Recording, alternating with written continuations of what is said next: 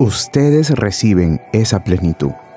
Colosenses 2.10 No enfoques tu mirada demasiado en ti mismo. Allí no hay más que vanidad, debilidad, pecado y miseria. Pero tu Dios te ha unido a su amado Hijo.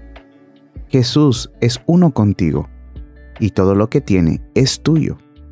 Tú eres impío, pero Él ha llegado a ser tu santificación, y te santificará completamente cuerpo, alma y espíritu.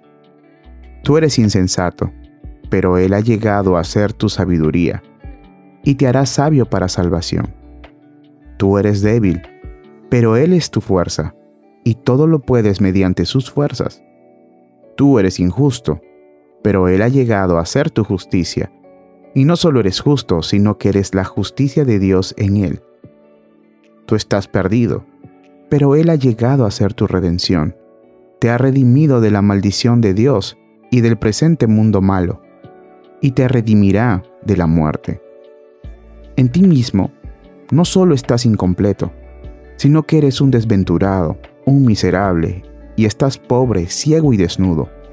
Pero en Jesús eres santo, sabio, fuerte, justo, rico y feliz. En una palabra, estás completo. Por esa razón, mírate al menos ocasionalmente como alguien completo en Cristo, quien es la cabeza de toda autoridad y poder.